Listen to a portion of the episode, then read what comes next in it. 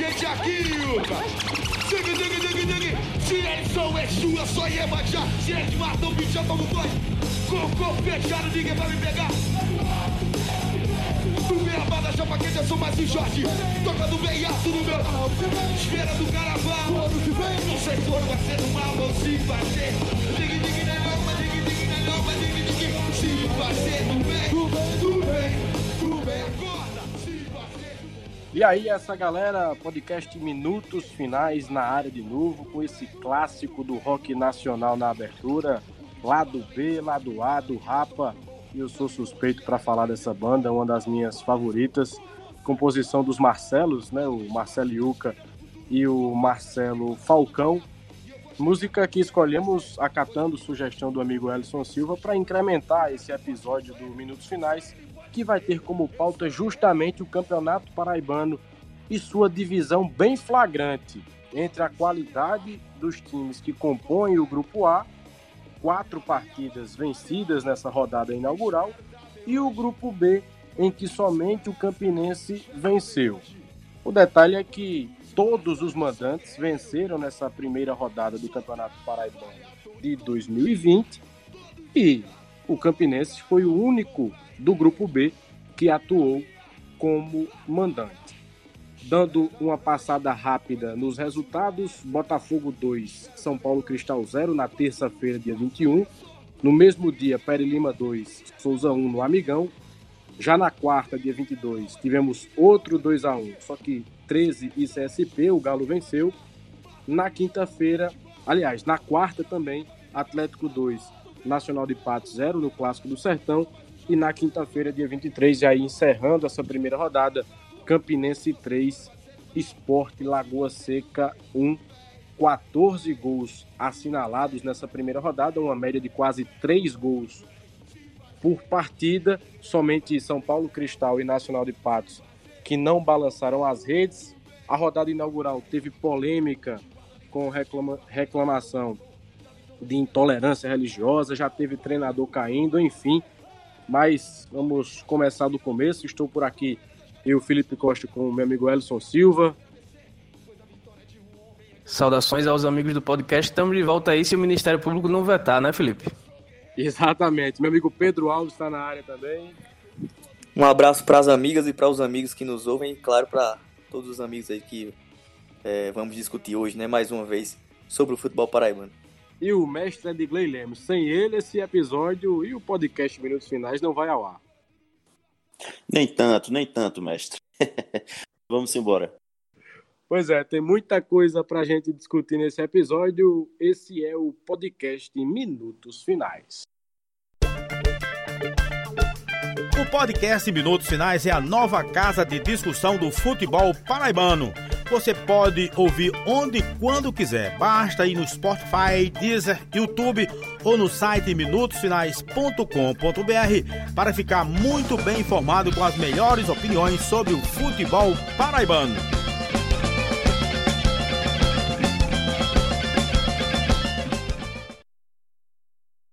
Bacana, estamos de volta com o podcast Minutos Finais, aí já com nossa vinheta tradicional e a gente faz sempre questão de registrar nossos amigos do Razamate, uma banda de João Pessoa, uma banda paraibana, que tem um trabalho muito bacana e nos emprestou, né? Esse que já virou um hit é, aqui no podcast Minutos Finais. Rodada 1 do Campeonato Paraibano. Vou começar do jogo de abertura Botafogo 2, São Paulo Cristal 0 e vou provocar Pedro Alves. É esse o tetracampeão paraibano de 2020, Pedro? Ou desfalcado, ainda com algumas peças para estrear, algumas contratações, a gente vai falar disso daqui a pouco, de peso para chegar. O Botafogo foi nota 7, passou por média nessa estreia, Pedro? Bom, Felipe, é, estreia eu acho que a gente tem que ter uma exigência sempre menor, né? Para todo mundo, de uma maneira geral é, seja quem tem, tem mais investimento, seja quem tem menos. O início é sempre complicado porque É, se viu no Botafogo, por exemplo, muita vontade, é o que é normal, né? Todos os atletas aí de, de todos os times doidos para jogarem, né? Para jogar mesmo o campeonato. Há muito tempo treinando. Teve muita disposição, mas qualidade ainda falta, o que eu acho natural. O Botafogo é, fez o seu dever de casa, fez bem, eu não esperava muito mais disso, não. É, e acho que o mais importante foi ver algumas peças individuais. Eu acho que o Cássio Gabriel foi bem. É, enquanto concepção de time, time teve, não teve tanta dificuldade. O São Paulo Cristal criou é, e, e, me pareceu um time que não ia jogar com a bunda na parede, como a gente chama, né? Desde o início parecia que queria jogar e acabou dando espaço para o Botafogo, que é um pouco letal para um time que é notadamente melhor. É, mas tá muito longe da gente saber quem vai ser tetra, né? É, é o início de jornada e a gente viu que os favoritos, digamos assim, todos venceram, né? Pelo menos a rodada foi muito do jeito que eu esperava.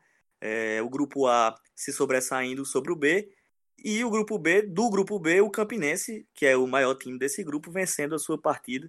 Então eu acho que está muito longe para a gente ter um, um entendimento, uma análise de quem é, tá bem ou mal na competição. Mas na primeira rodada o Belo fez, deu pro gasto, sentou em cima da, da vantagem que fez, principalmente na primeira etapa. A gente viu muita intensidade, né? Nos 20 primeiros minutos, mais ou menos, do Botafogo.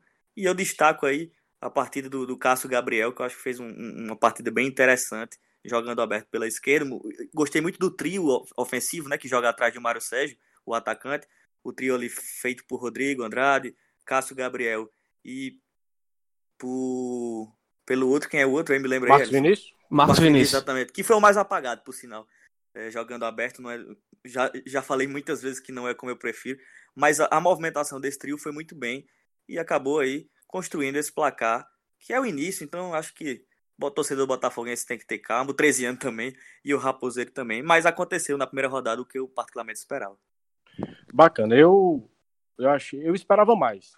Eu sinceramente esperava bem mais do Botafogo Futebol Clube nessa arrancada do Campeonato Paraibano 2020. Ainda considero, é por todo o contexto e por tudo que a gente já discutiu, o Botafogo como favorito para ser campeão e aí vai conquistar um tetracampeonato que não aparece desde a década de 70 no futebol paraibano, mas cá para nós, São Paulo Cristal do, do querido Índio Ferreira não ofereceu qualquer tipo de resistência na minha maneira de avaliar a partida.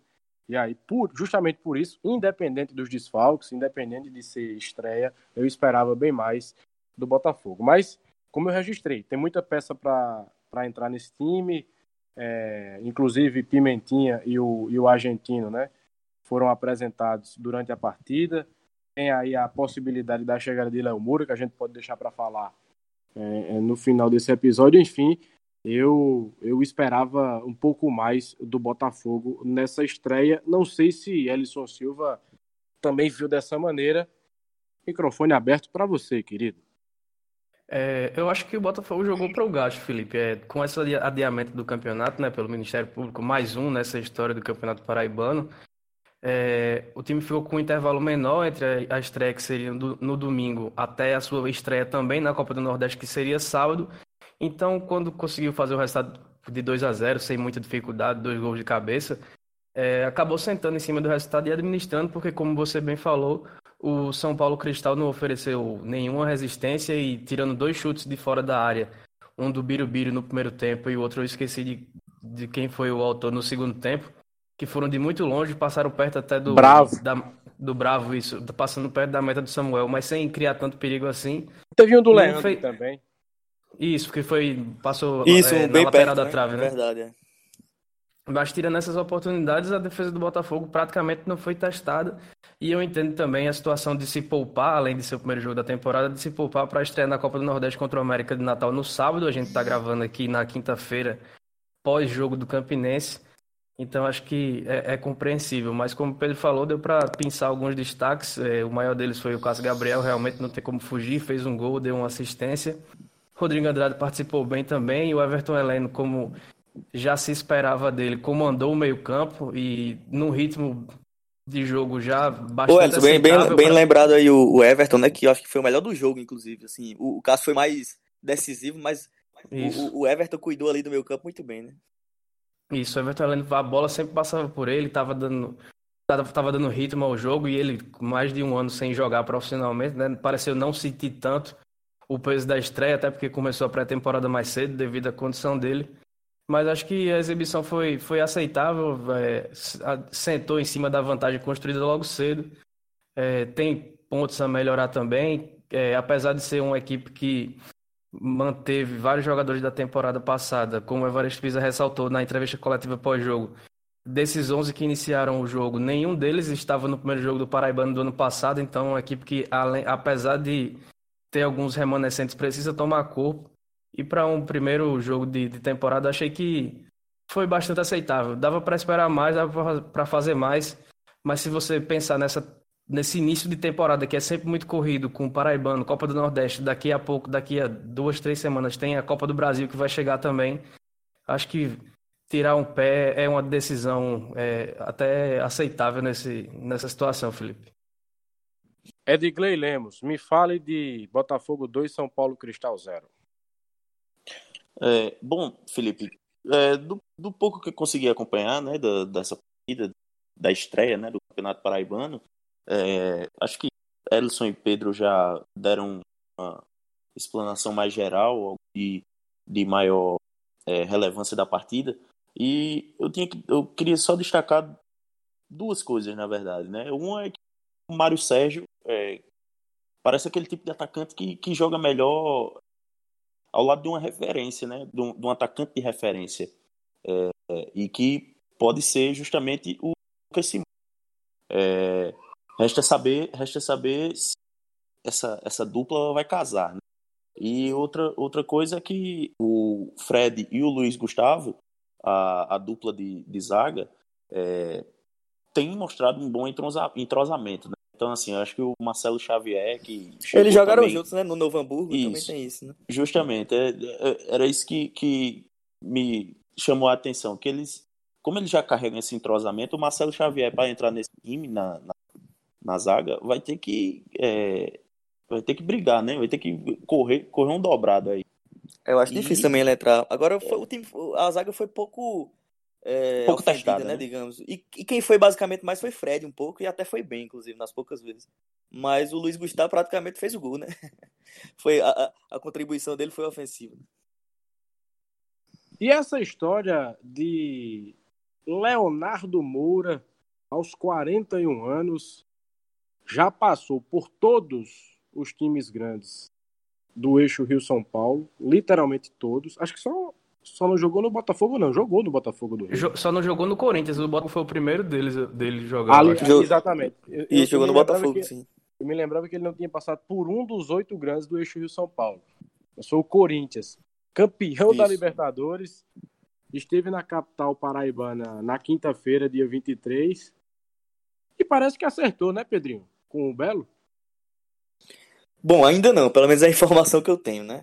É, essa reunião que o a cúpula do Botafogo teve com o Léo Moura realmente aconteceu. É, a gente publicou lá no Globoesporte.com, também acompanhei no Twitter, né? Falei, falando. É, e, e, enfim, o, Léo Moura estava em Recife e o Sérgio Meira soube, presidente do Botafogo, e ofereceu aí uma visita, né? Trazê-lo para João Pessoa para conversar com ele, para conhecer a cidade e também para, quem sabe, dar uma proposta. Realmente há o interesse do Botafogo em contar com o Léo Moura, é um jogador que você já falou aí, que dispensa comentários, né, conhecido, é, já tem seus 41 anos, mas que pode, quem sabe, vestir a camisa do Botafogo, já está na, na, na, reta final de carreira, então é, seria um, um, nome bem interessante, digamos assim, para o futebol paraibano. O fato é que falei com o Sérgio Mira há pouco, inclusive, é uma, uma, informação bem quente, em primeira mão, para o o nosso ouvinte do podcast Minutos Finais, é que a proposta do Léo Moura para ficar com o Léo Moura teria que passar do teto salarial atual do Botafogo, que é de 30 mil. Então teria que ter uma. Eu não diria uma engenharia financeira, como diz o, dizem os jornalistas do eixo Rio-São Paulo, porque acho que não seria tão absurdo assim. Mas Pedrinho, teria que passar desse teto. Oi. Uma informação que eu também recebi na noite da quinta-feira é de que a pedida do Léo Moura está entre 40 e 50 mil. E aí pode ser 41, 42, 47. Uhum. E aí confere com que, o com que eu apurei também, né? De que passa desses 30 mil. E aí teria que, que se ver uma, uma, uma condição Vale. é, de viabilizar isso, né?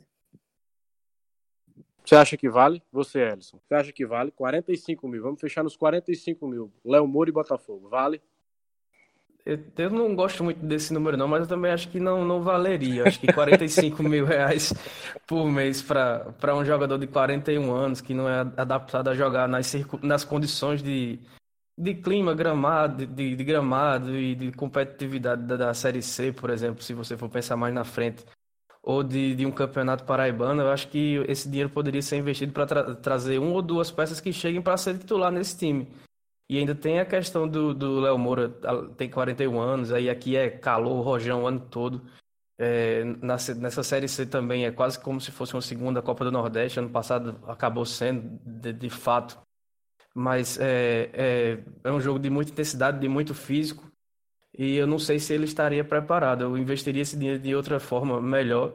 Mas se, se fosse, por exemplo, um jogador. É, acho que até conversei com o Pedro mais cedo. Se fosse uma grana do, do próprio clube, é, que não, não fosse onerar o orçamento do clube, estourar o orçamento do clube, talvez valesse a pena pela qualidade técnica. Mas se você levar em consideração que vai pagar mais do que o teto para trazer um jogador dessa já de 41 anos, por mais que seja experiente e tenha uma capacidade técnica diferenciada para o nível de futebol que ele encontraria, eu acho que não vale a pena. Eu incorporaria o grupo com dois jogadores que chegassem para jogar e tivessem mais gás de aguentar.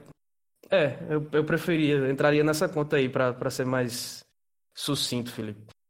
Eu acho que, que o Lamoura, para o nível de futebol paraibano, eu não vou dizer nível de Nordeste, porque apesar dele ter sido campeão pelo Santa Cruz contra o Campinense em 2016, eu não via naquela altura Léo Moura com tanta é, intensidade assim. Ele tinha 38 anos né, na época, 38 para 39. É, nem mas, tanto mas, protagonismo naquele título do Santa, né? Aquele Santa que tinha grafite, quem ele realmente ele não era tão protagonista desse tempo. Exato. Então, para o futebol paraibano, eu acho um nível absurdo, o nível do, do Léo Moura. Eu também não acho que valha 40 ou 45 mil, ou 42 ou 47. Eu acho, eu acho que se eu, ficasse eu, no teto dos 30, Felipe, é, eu concordo muito com vocês dois assim nisso. Se tivesse no, no teto do clube, né, da concepção do time, que, da, da, financeira, que hoje seria os 30, eu acho que valeria, porque realmente eu acho que ele é diferenciado e para uma série C também seria. Exato. Mas, é, é, mais, mais de 40 seria, seria pesado, pesado, né? Eu acho que é exatamente por aí que eu, É exatamente por aí que eu fecho o raciocínio. É, para pagar 40 ou 45, eu não pagaria para o Lamoura se ele aceitasse é, fechar pelo teto que o clube já, já, já estabeleceu, de 30 mil, e aí de repente você é, fazer um, uma espécie de cláusula de produtividade no contrato. Faz uma composição com bônus por meta atingida, né? Pelo Exato. acesso, pelo número de jogos, assistência, gols, essas coisas que são até comuns no futebol, mais fora do Brasil do que aqui. Aí de repente a coisa poderia funcionar. Mas eu concordo muito com o Elson. É, para trazer um de 40 na cidade, que a gente sabe que vai ter dificuldade para é, jogar todos os jogos, para acompanhar a, a, intensidade da maratona de, de, de, partidas, eu acho melhor trazer dois de 20. E olha que o mercado tem bons laterais direitos nesse patamar salarial. Só para completar, é, uma coisa que que até estava discutindo também mais cedo, é que o Botafogo vem forte nessa de trazer um medalhão, de trazer um, um jogador que seja diferencial técnico, a contratação de impacto, tanto para alavancar o sócio torcedor, quanto na minha visão, essa é, é particular mesmo, não sei, não tenho é, a informação, só a, o feeling mesmo de que é muito para se distanciar da, da, da, figura de Breno, né? Que sempre não era muito adepto dessa de contratar medalhão, de contratar jogador que, que chegasse com, com status acima do, do clube, como seria o caso do Léo Moura, por exemplo. Mas é, a direção já foi atrás do Luiz Fabiano, que não aceitou por causa das condições físicas dele, de não aceitar um contrato de produtividade. Na última semana estava atrás dos goleiros Felipe, ex-Flamengo e Corinthians, e do Renan, ex-Internacional também, não conseguiu porque a pedida foi muito alta.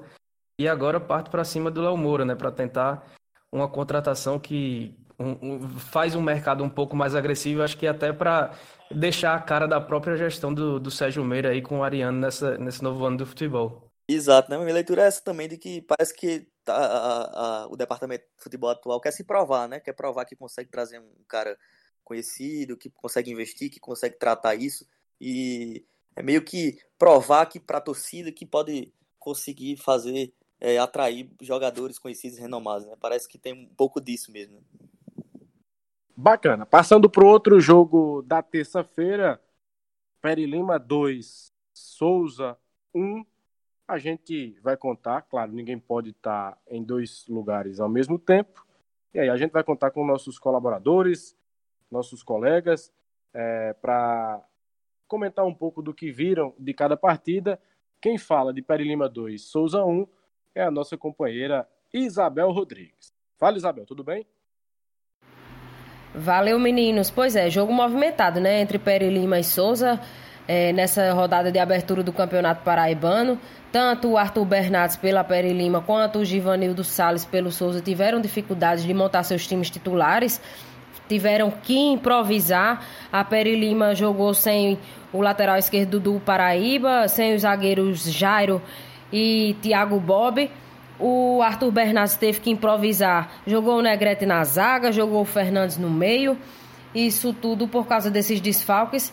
E também do lado do Souza, as duas laterais, tanto direita quanto esquerda, estavam improvisadas. O lateral esquerdo, Nininho, não jogou porque só saiu no bid no dia do jogo. O Iran Nilson, que é lateral direito, não jogou porque foi expulso contra o, no jogo contra o Atlético de Cajazeiro, no Paraibano, do ano passado, na última rodada, então teve que pagar agora.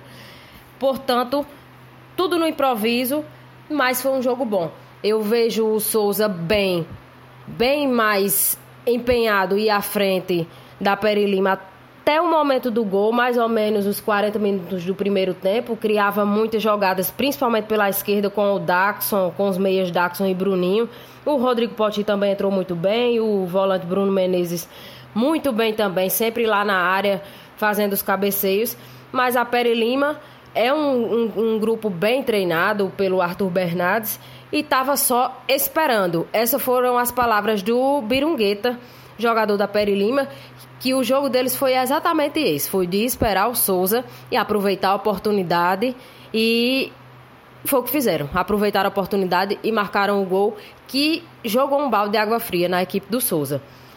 O, é, é um pouco estranho, né? Um, um clube que joga em casa, numa primeira rodada, jogando, jogar esperando, esperando o adversário criar e tentar, nas suas falhas, marcar o gol. Mas foi isso que, que a proposta da Peri Lima. No segundo tempo, aí já mudou um pouco. Eu vi a Peri Lima muito mais engajada, criando mais. O Souza fez as modificações que não surtiram tanto efeito, até fez o gol com o Rodrigo Poti, que é bem rodado também. Mas a Pele Lima comandou, conseguiu comandar o segundo tempo, abafou o Souza e marcou mais um gol que deu o resultado, né? O 2 a 1 para a equipe da Águia de Campina Grande, que vem com um investimento bom, é um clube empresa, não é aquela Pere Lima que a gente conhece de anos atrás, que era piada a nível nacional. Então a gente tem que estar tá de olho aí na Águia e de olho também no Souza. Que o Souza, o Aldeone, esse ano a gente via até antes em pré-temporada que não era um grupo como ele sempre vinha montando, com sempre vinha forte. Ano passado ficou em terceiro lugar, nem se classificou para as semifinais. Então, era esperado mais ou menos algo assim, porque não era um grupo cheio de, de peças tão conhecidas. Mas eu vi um Souza muito bem ontem e tem que ficar de olho né, nessa equipe do Dinossauro do Sertão também, porque é, tem camisa, tem tradição e vai estar tá aí brigando na parte de cima da tabela. Elson Silva, algo a acrescentar sobre Peri Lima 2, Souza 1? Nessa essa derrota do Souza, é, você viu muito para ilustrar é uma dificuldade que o Aldeone relatou para o Voz da Torcida durante a semana, que foi a pré-temporada feita sem jogar em um campo de, de dimensões oficiais, por exemplo.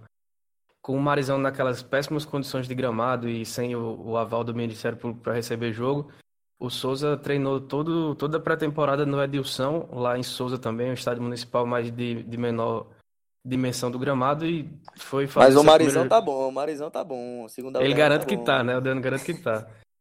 Mas aí foi fazer o primeiro jogo logo no Amigão, né? Que é uma das maiores dimensões aqui da Paraíba, juntamente com o Almeidão. E aí acaba sentindo realmente. E, e outra situação é que o Bruninho, meio-campista que foi titular durante toda a pré-temporada, titular na, na estreia também, acabou cometendo um ato de, de, indisciplina, não aceitou ser punido e foi dispensado pela equipe do Souza, que já também já vem se reforçando. Vai trazer o, o Joboy, que se apresenta para reforçar o ataque do Dinossauro. Quem? E um jogador. Joboy.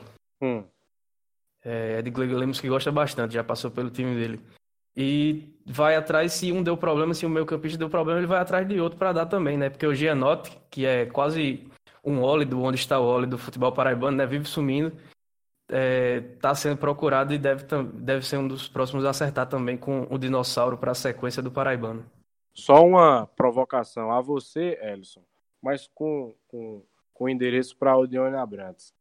As dimensões do Amigão e do Almeidão talvez não sejam mais as maiores do futebol paraibano, porque elas estão padronizadas para Campeonato Brasileiro de Série C, Série B e Série A em 105 por 68, a dimensão de arena de Copa do Mundo. Talvez o Marizão e o próprio Perpetão em Cajazeiras tenham dimensões maiores.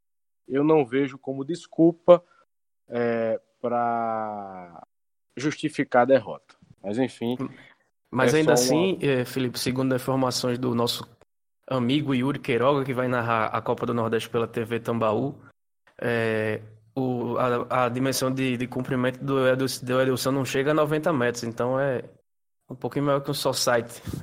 claro, claro. Passando para os jogos da quarta-feira, tivemos 13-2, CSP 1 com Breno Calixto marcando o gol da vitória do Galo, o capita Breno Calixto, aos 42 do segundo tempo. Depois o CSP quase empata novamente, enfim. Mas quem vai falar mais sobre essa partida é o nosso companheiro da CBN Campina Grande. O homem já marcou o primeiro, viu? Rafael Oliveira. Já marcou o primeiro. Boa. É o nosso querido Bruno Rafael. Vai dar uma palhinha sobre o que ele viu de Galo 2, Tigre 1.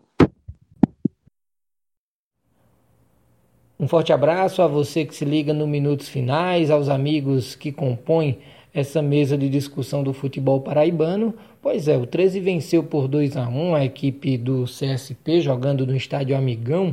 Jogou bem o Galo da Borborema, porém sofreu também e sofreu que não estava acostumado. Por exemplo, nos amistosos contra o Náutico e também contra o Campinense e até na derrota para o Esporte Lagoa Seca no Presidente Vargas, num jogo amigável também, o 13 não sofreu o que sofreu contra a equipe do CSP nesta primeira rodada. Por quê? Porque o Tigre veio com uma equipe bastante jovem, uma equipe muito rápida e uma equipe que foi ousada, que soube suportar a pressão exercida pelo 13 e ao mesmo tempo criar, aproveitando as falhas alvinegras, principalmente no que diz respeito aos nervos dos jogadores 13 anos. A gente sabe que o Celso Teixeira é um motivador e isso é muito importante, mas deixar os jogadores pilhados também não resolvem muito. E isso foi o que aconteceu com alguns jogadores do 13, como por exemplo o volante Robson, que logo de cara tomou cartão amarelo, depois foi expulso no segundo tempo. O Patrick, que também jogou de volante, passou quase todo o jogo amarelado e aí teve que ser substituído no intervalo, mas o 13 seguiu criando as melhores chances. Rafael Oliveira desperdiçando de cabeça logo no começo do jogo. O próprio Cachito, muito ansioso, chutou uma bola na trave, depois vacilou em outras oportunidades. Então o 13 teve mais volume, mas sempre que o CSP ia para frente, também assustava muito o Galo da Borborema. No intervalo do jogo, Celso Teixeira mexeu e mexeu bem, né? Primeiro colocando o Almir no lugar de um zagueiro que ele estava jogando com aquela trinca de zagueiros, então deixou o time mais ofensivo e também teve que trocar um dos volantes, colocando o Dedé no lugar do Patrick. O Patrick não estava jogando bem e colocando o Dedé que tem uma qualidade maior no passe. Tanto é que o gol do 13 aos 6 minutos do segundo tempo surgiu numa jogada do Almir para o Dedé, que cruzou na cabeça do Rafael Oliveira, jogador que foi bancado pelo Celso, primeiro em estrear já na primeira rodada, não se esperava isso por conta das condições físicas e se esperava que ele jogasse no máximo 45 minutos. Terminou que o Rafael continuou no jogo, fez um belo gol, um gol de peixinho, mostrando que tem estrela, em todos os times que ele passou, ele marcou o gol na estreia. Então, Rafael, mais uma vez, repetindo essa façanha e fazendo um belo gol lá no estádio Amigão. E na sequência, o CSP começou a gostar mais da partida, seguiu aproveitando as falhas do 13 e em uma jogada rápida do bom jogador que é o Matheus, camisa 11 do Tigre, ele sofreu uma penalidade, que a princípio o árbitro marcou fora da área, mas o auxiliar número 1, o Luiz Felipe, marcou o pênalti. O árbitro foi na do Bandeira, penalidade marcado, o Vitor bateu, camisa 10, deslocando o Jefferson e deixando tudo igual no amigão e deixando o jogo ainda mais acirrado, porque quando o CSP empatou, ficou mais perto de virar o jogo do que o 13 fazer o segundo gol. E aí o Celso fez outra modificação, colocando o Mirandinha, deixando o time mais ofensivo, mais veloz, porém o 13 só assustou a partir daí nas bolas paradas, chutando na trave com o Gustavo e depois em um próprio escanteio cobrado pelo Gustavo, o Breno Calisto, capitão da equipe, marcou de cabeça, subiu lá no quinto andar, como a gente destacou durante a transmissão, marcou um belo gol, ele que não marcava há mais de dois anos. Então foi um bom resultado porque o jogo foi sofrido, foi uma boa apresentação o 13 deve render ainda mais durante os jogos, porque mostra a qualidade individual de alguns jogadores. O Almir ainda não está 100%, o Rafael Oliveira muito menos. Então, se espera que o 13 cresça durante a competição. Inclusive, agora que o Robson está fora, vai dar vaga ou para o Diogo ou também para o Vinícius Barba, volantes que chegaram recentemente no Galo da Borborema. Já o CSP mostrou-se uma molecada muito ousada, como a gente usou o termo no início da nossa participação, e também deve incomodar principalmente equipes que estão brigando na parte de cima da tabela. Já encarou 13, já dificultou, aí vem Botafogo, depois vem Pere Lima, depois vem Atlético de Cajazeiras, equipes que a gente coloca brigando ali pelas duas vagas do grupo A então esse CSP também deve incomodar muito. Então é isso que a gente pode falar desse jogo entre Galo e Tigre e a gente traz mais em uma próxima participação dentro aqui do Minutos Finais. Valeu, obrigado ao Bruno Rafael falando sobre 13 2 Tigre Praiano Centro Esportivo Paraibano, que é o CSP 1 nesse jogo da quarta-feira à noite no Amigão. O 13 escapou fedendo ou jogou para o gasto, Pedrinho? Olha, diferente do Botafogo, que como Edson bem pontuou, é, mesmo que não tenha jogado para o gasto, mas ele tinha a perspectiva de outro jogo já no, no sábado, que vai ter, de fato, é, o 13 não tinha por que jogar para o gasto, né? É, a gente, eu, eu não acompanhei a partida em loco, não vi, mas a gente se cerca de informações de pessoas que a gente confia, claro. O Bruno é um deles. E pelo que eu soube por, por alguma dessas pessoas, é que o jogo foi, de certa maneira, equilibrado. É, muita intensidade do CSP, né? O CSP que tem uma média de idade de 19 anos, né? Absurdo isso. Eu nunca, nunca imaginei ver um time paraibano de primeira divisão com uma, uma média tão baixa, que você ganha na rapidez, na vontade, na intensidade, mas você perde na, na experiência e também, evidentemente, na qualidade, né? Naturalmente, um jogador com 20 anos, mesmo que seja muito bom, muito talentoso a nível de Paraíba, não é um jogador formado já. Então, o 13, na minha visão, tinha a obrigação de vencer e conseguiu vencer, mas eu acho que se complicou com um time que eu não enxergo que vá dar tanto trabalho assim ao longo do campeonato, justamente por isso, por não ter uma, uma, é, peças é, cascudas, aqueles jogadores muito é, valorosos, de qualidade. É muito mais um, um time feito por meninos mesmo e, e naturalmente vai lutar pelo, pela manutenção, o Josvaldo já deixou isso claro. Então, o 13 escapou para mim de, de, de, um tropeço e ótimo para o 13, né? Porque era uma, uma, partida importante. Tropeçar já no início seria uma desconfiança muito grande para a torcida que, é, principalmente ali no lado do sol, deu um, deu um número bem interessante. E o detalhe é que o Rafael é, fez o gol, né? Eu acho que é um jogador que pode. É, na, nas nossas análises, eu não lembro se a gente chegou a falar do Rafael Oliveira, né? Não sei se ele já tinha sido anunciado. Não, não. Mas. É, mas é um jogador que, se não tiver problema físico, eu continuo acreditando muito no potencial dele. E é, acho que já, já deu isso, já deu o primeiro sinal. E outro do Breno Calixto, né? Que jogador raçudo, enfim, um bom zagueiro, que acabou definindo o placar. É uma vitória importante para o 13, sem dúvida nenhuma, mas que tem que ser colocado que não podia ter tanto problema com o CSP. Pelo menos eu não vejo que o CSP vai dar tanto trabalho para outros times.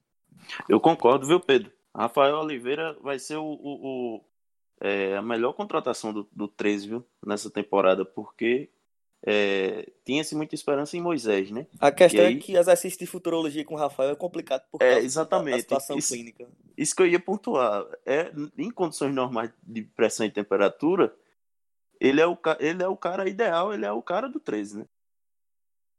Junto com o Almir, junto com o Almir, que também jogou bem nessa, nessa partida com o 13, com o CSP, na verdade.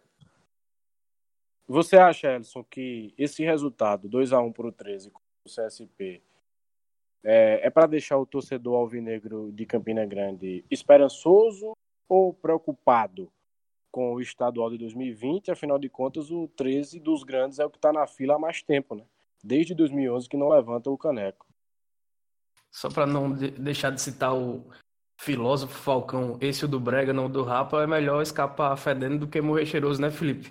Exatamente. Então, então eu acho que é uma vitória importante para o time ganhar um pouco de confiança, porque já chega com a desconfiança toda de 2019 nas costas, mesmo com um elenco bastante renovado e com alguns nomes bons, como é o caso do Rafael Oliveira, já citado por vocês.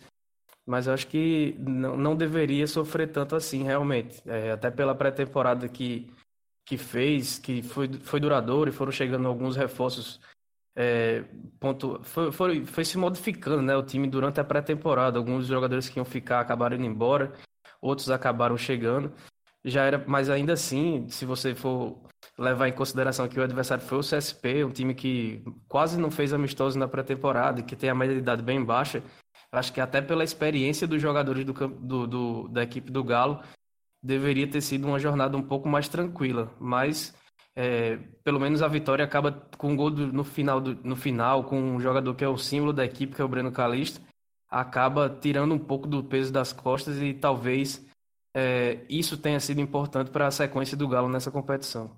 Eu queria pontuar é, uma situação que eu consegui captar da coletiva de pós-jogo do técnico Celso Teixeira, que reclamou mais uma vez, e aí com certa razão, na minha opinião, sobre a divisão dos grupos do Campeonato Paraibano.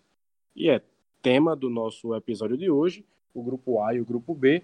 É, a qualidade do grupo A nos parece realmente bem melhor. Agora, ele sofreu, o time dele sofreu para ganhar do CSP, que, na minha opinião, na teoria também, talvez seja o, o time mais fraco do grupo B, né?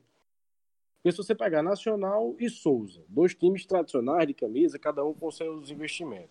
É, eu acredito também que, é o, que seja o, o Campinense dispensa comentários. E a Peri Lima, com todo o investimento e pelo elenco que tem, acho que o CSP é o time mais fraco do, do, do, do grupo B. E o Celso Teixeira, que reclamou tanto, ele não, óbvio que ele não disse com essas palavras, mas o raciocínio é esse: colocar os bons de um lado e os ruins do outro, né? Ele sofreu para ganhar do ruim dos ruins. Do ruim dos ruins. Então, é, fica, fica, fica esse registro e a curiosidade é, para saber como o 13 vai, vai se comportar nesse, nesse Campeonato Paraibano. Aliás, o 13 pega, pega ainda o São Paulo Cristal, né? Na segunda rodada, não é isso? Na segunda-feira. Na segunda-feira. Eu acho que São Resta Paulo... saber se no Almeidão eu confundi, ou no, eu confundi São... Eu confundi é no Almeidão. Foi marcado para o Almeidão o jogo já. É no Almeidão o jogo, mas deixa eu me corrigir. Eu confundi a Peri Lima com o São Paulo Cristal. Então vou, vou refazer tudo o que eu disse. É... O São Paulo Cristal é pior do que o CSP. E olha que eu não vi o CSP jogando ainda. mas e o São Paulo Cristal, e já deu para ver que um ataque com Birubiri Bravo dificilmente vai fazer gol em algo. E, rapaz, eu ainda aposto mais no São Paulo do que no CSP, sendo bem sincero. Mas vamos ver, né? Ainda tá muito no início, né? É, muito tem muito início, que é, é, analisar é, ainda. É difícil fazer previsão nesse sentido. O outro Vamos jogo... ver o CSP contra o Atlético de Cajazeiras, né? Que é um desses fortes e que é, já é o jogo da, do próximo domingo. E o Atlético que estreou com vitória, né, Felipe? Já para puxar o gancho aí para o próximo assunto. Exatamente, muito bem. Muito obrigado por ter me ajudado a puxar o gancho do Truvão, É que venceu o Nacional de Patos por 2 a 0 jogando no Perpetão. E quem trabalhou nesse jogo e vai colaborar conosco, trazendo a sua opinião, a sua visão, o seu olhar sobre Atlético de Cajazeiras 2 0 é o companheiro Léo Feitosa, lá da imprensa de Cajazeiras. Chega junto, Léo. Olá, amigos do podcast Minutos Finais. Uma alegria poder interagir, poder mandar a minha opinião nesse espaço novo de comunicação que o mundo virtual nos concedeu. Meus amigos, ontem Atlético e Nacional de Patos se enfrentaram no Perpetão, grande clássico do futebol sertanejo, que inclusive já disputou decisão de futebol paraibano em 2007, quando naquela oportunidade o time patoense foi campeão paraibano, é o único título, inclusive, do time do Nacional de Patos. Ontem foi um jogo morno. Primeiro tempo, o jogo iniciou um pouco movimentado, o Nacional buscando a vitória, o Atlético também buscando a vitória, mas as equipes se respeitando muito, jogo muito truncado no primeiro tempo. Teve um lance polêmico, um pênalti a favor do Nacional de Patos. Na imagem aonde eu estava, eu não tenho assim como dizer se foi ou se não foi, expor minha opinião sobre aquela penalidade, porque na visão que eu tinha, não tinha como eu ter uma opinião conclusiva. Eu teria que ver uma imagem para poder é, analisar se foi ou não foi pênalti. Conversei com dois repórteres que estavam próximo ao lance, um de Patos e outro de Cajazeiras. Um me falou que o juiz não deu porque quando o jogador do Atlético toca na perna do, do Júnior Mandacaru, ele já tinha se jogado.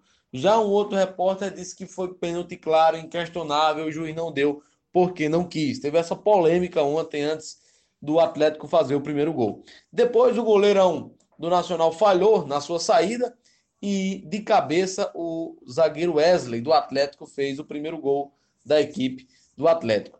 No segundo tempo, logo no início, num bom cruzamento do lateral direito Filipinho, de cabeça, Éder Paulista colocou a bola para o fundo do gol do goleirão da equipe do Nacional de Patos. Uma estreia positiva para o Atlético, porque começou com o pé direito, todavia com muitos pontos a ser melhorados. A equipe do Nacional de Patos também demonstrou muitas deficiências, todavia teve o pecado de ter um jogador expulso ainda no primeiro tempo. E sendo assim, fica mais complicado porque os jogadores tiveram que, que se superar para poder manter ali pelo menos um empate, tentar um empate contra a equipe do Atlético. Não teve oportunidades o Nacional, teve um chute com perigo no segundo tempo e teve uma bola que foi tirado pelo zagueiro do Atlético que ia para o gol no segundo tempo, na finalização do Júnior Mandacaru, que foi o jogador do Nacional de Patos que ofereceu mais perigo à meta defensiva atleticana. O Truvão agora se prepara para o jogo diante do CSP no próximo domingo em João Pessoa. A tendência é que o técnico Ederson Araújo possa manter a equipe que venceu ontem, o Nacional de Patos, no Perpetão, buscando a sua segunda vitória na competição estadual. De Cajazeiras, para o pessoal do podcast Minutos Finais, Léo Feitosa, avaliando o Atlético 2, Nacional 0. Grande abraço, meus amigos. Valeu. Agradecendo ao companheiro Léo Feitosa pela sua participação no podcast Minutos Finais. E desse jogo já caiu o treinador, viu, Pedrinho? É, um abraço primeiro para o Léo Feitosa, que me ajuda bastante lá com informações de Cajazeiras. E para mim, de lá vem a, a, primeira piada do nosso futebol, né? É um absurdo, sinceramente, a saída aí do Rafael Soriano. Já caiu na primeira derrota, primeira saída, primeira, é, primeiro revés aí do Nacional de Patos. Não terminou nem a rodada, né? E isso para o Atlético que a gente já vem falando, e quem analisa futebol minimamente, como imagino que a diretoria do Nacional de Patos deve fazer e deveria fazer, sabe que o Atlético vai lutar pela classificação, então é um bom time desse campeonato. Então, perder para o Atlético lá no Perpetão é absolutamente natural. É, então, não, não, consigo entender. Planejamento zero, não tem lógica nenhuma. Infelizmente, saiu aí o pior para o Rafael, né? E, e para o time do Nacional, embora seja cedo, vai chegar outro treinador, tem até certo tempo na perspectiva da competição. Vieira, Eu aposto em Jason, porque dizem que o, o perfil do, do próximo comandante do, do Canário do Sertão é alguém que conhece o futebol paraibano. O Jason tá aí de sopa lá no interior do Rio Grande do Norte e já passou por vários clubes aqui. Tem um perfil aí buscado pelo Nacional. Mas interessante é que o. O, o detalhe é que o não Rafa... foi o Souza, né? Que, que, que, derrubou o primeiro técnico, né? Normalmente é o Souza da Udelano. Exato, mas dispensou o primeiro jogador. Então é, ainda entra o primeiro aí na Ainda tá complicado, ainda tá complicado. Mas aí a questão é que o Rafael Soriano não terminou, não foi nem que ele não terminou a rodada, ele não terminou nem o jogo, né? Porque ele foi expulso no segundo tempo lá. Acho que daí mesmo já deve ter ido embora. Bacana. Por fim, encerrando é, a primeira rodada, a rodada inaugural do Campeonato Paraibano de 2020, tivemos no Amigão, na noite da quinta-feira, Campinense 3, Esporte Lagoa Seca 1. A Raposa fez num jogo o que não fez durante toda a pré-temporada. Gol. Fez três, dois do primeiro tempo, com Rafael Ibiapini e Matheus Camargo, após os 40 minutos. Ainda deu tempo de Adilson Júnior falhar e o Rodrigo Xodó diminuir para o Esporte Lagoa Seca ainda na etapa inicial. E no segundo tempo, o estreante da noite, em sua terceira passagem pelo Alto da Bela Vista, Zé Paulo, rapaz. Eu soube que Zé Paulo chegou em Campina Grande e já tomou aquela, viu? 2013 é logo aí, viu? 2013. Ele, não, ele, e eu, eu já soube que o comportamento dele não mudou muita coisa, não. Viu? Esses sete anos não fizeram amadurecer tanto quanto. Continua do mesmo jeito, fora de campo e dentro de campo, fazendo gol Exatamente. No, nos dois lados, né? Quanto a torcida rubro-negra esperava. Mas ele reestreou e reestreou com o gol, dando números finais a peleja 3 a 1 para o Campinense, líder isolado do grupo B, foi o único time que conseguiu vencer. Também foi o único time do grupo B que jogou como mandante, que jogou em casa. E aí, para falar mais sobre essa partida que aconteceu no Amigão, a gente chama nosso querido colega Ian Cavalcante. Chega mais. Olá, pessoal que escuta aí os minutos finais. Um prazer participar pela primeira vez. Sou Ian Cavalcante, falo direto de Campina Grande, logo após a partida entre Campinense e Esporte Lagoa Seca aqui pela primeira rodada do Paraibano. Uma partida que a princípio parecia que não ia acontecer nada, né? O primeiro tempo, os 40 primeiros minutos foram horríveis, vamos dizer assim. Muitos passos errados, pouca chance criada. O Campinense atacava, mas batia no muro da defesa do Esporte Lagoa Seca que só rebatia e tentava armar poucos contra-ataques, quase não atacou. Isso tudo mudou quando, no finzinho da partida do primeiro tempo, Rafael Ibiapino roubou a bola de uma forma polêmica, muita gente pediu falta e aí acabou abrindo o marcador para a equipe do Campinense. Marcador aberto, é, os jogadores do esporte ficaram um pouco nervosos com a não marcação da falta e terminou que cederam espaço para o segundo gol. Matheus Camargo de cabeça, sozinho, sozinho, fez o segundo gol para o Campinense. E aí parecia que seria uma vitória tranquila para a Raposa. Mas no último lance do primeiro, primeiro tempo. Opa, é, corta aí. Mas no último lance do primeiro tempo, eis que o goleiro Adilson aceita uma falta de muito longe, batida pelo volante Xodó. E olha, sabe aquela quando você tá brincando, um pai tá brincando com o filho e o filho chuta a bola bem devagarzinho, e o pai acaba deixando a bola passar entre as pernas para sair o gol, para o filho achar que tá abalando. Pronto, foi o que aconteceu. Foi um frangaço do Adilson no meio das pernas. E aí as equipes foram para o intervalo com um sentimento estranho, né? O Campinense freou aquele ímpeto e o esporte parecia que poderia tentar mais.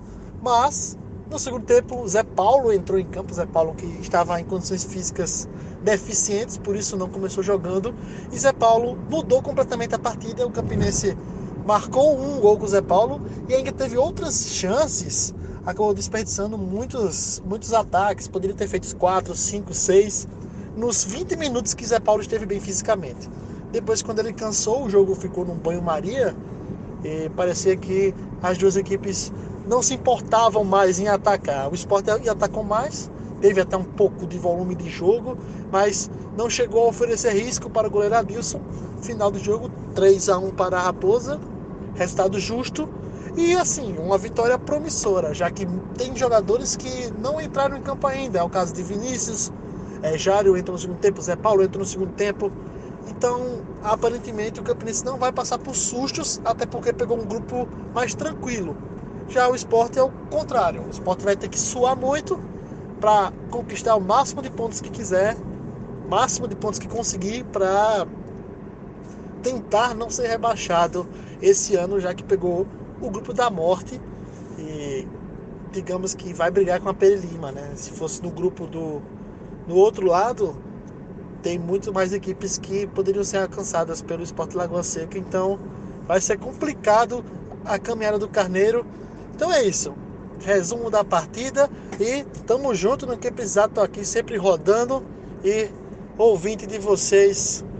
Sucesso no podcast. Valeu.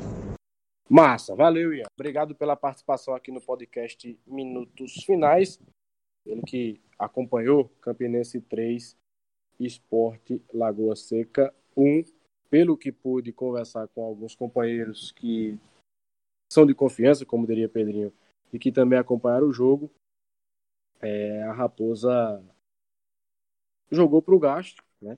acabou conseguindo se destacar justamente no fundamento que estava pecando na pré-temporada, que foi a pontaria, e aí deixou o torcedor do Campinense, eu não diria empolgado, mas menos desconfiado né, da formação desse time jovem, dessa temporada de dificuldade financeira ainda.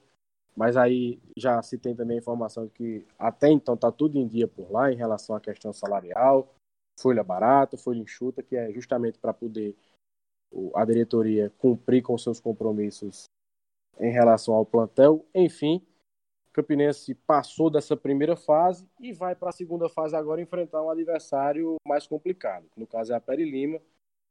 Tem um, tem um investimento considerável, tem jogadores experientes e é certamente no próximo domingo, é, dia 26, um adversário mais cascudo para o Campinense enfrentar no Amigão. O mando de campo é da Águia. O Campinense vai jogar como visitante, mas ainda assim vai atuar no Amigão. Vejamos como a raposa vai se comportar. E a nota triste da rodada, a polêmica é, dessa abertura de campeonato paraibano, ficou por conta do Edson Boca, que é o massagista do São Paulo Cristal, e a sua denúncia, a sua irritação, a sua revolta em relação a um funcionário da Federação Paraibana de Futebol que, segundo ele, foi intolerante à sua religião. Só para ilustrar e para o ouvinte do podcast Minutos Finais entender um pouco do que aconteceu, o Boca trabalhou não com o uniforme do São Paulo Cristal, mas com uma roupa que é típica de, de religiões africanas. Obviamente, no ambiente de futebol chamava a atenção, porque é, pelo menos do que eu vi no estádio, só tinha ele com aquela vestimenta e aí sofreu,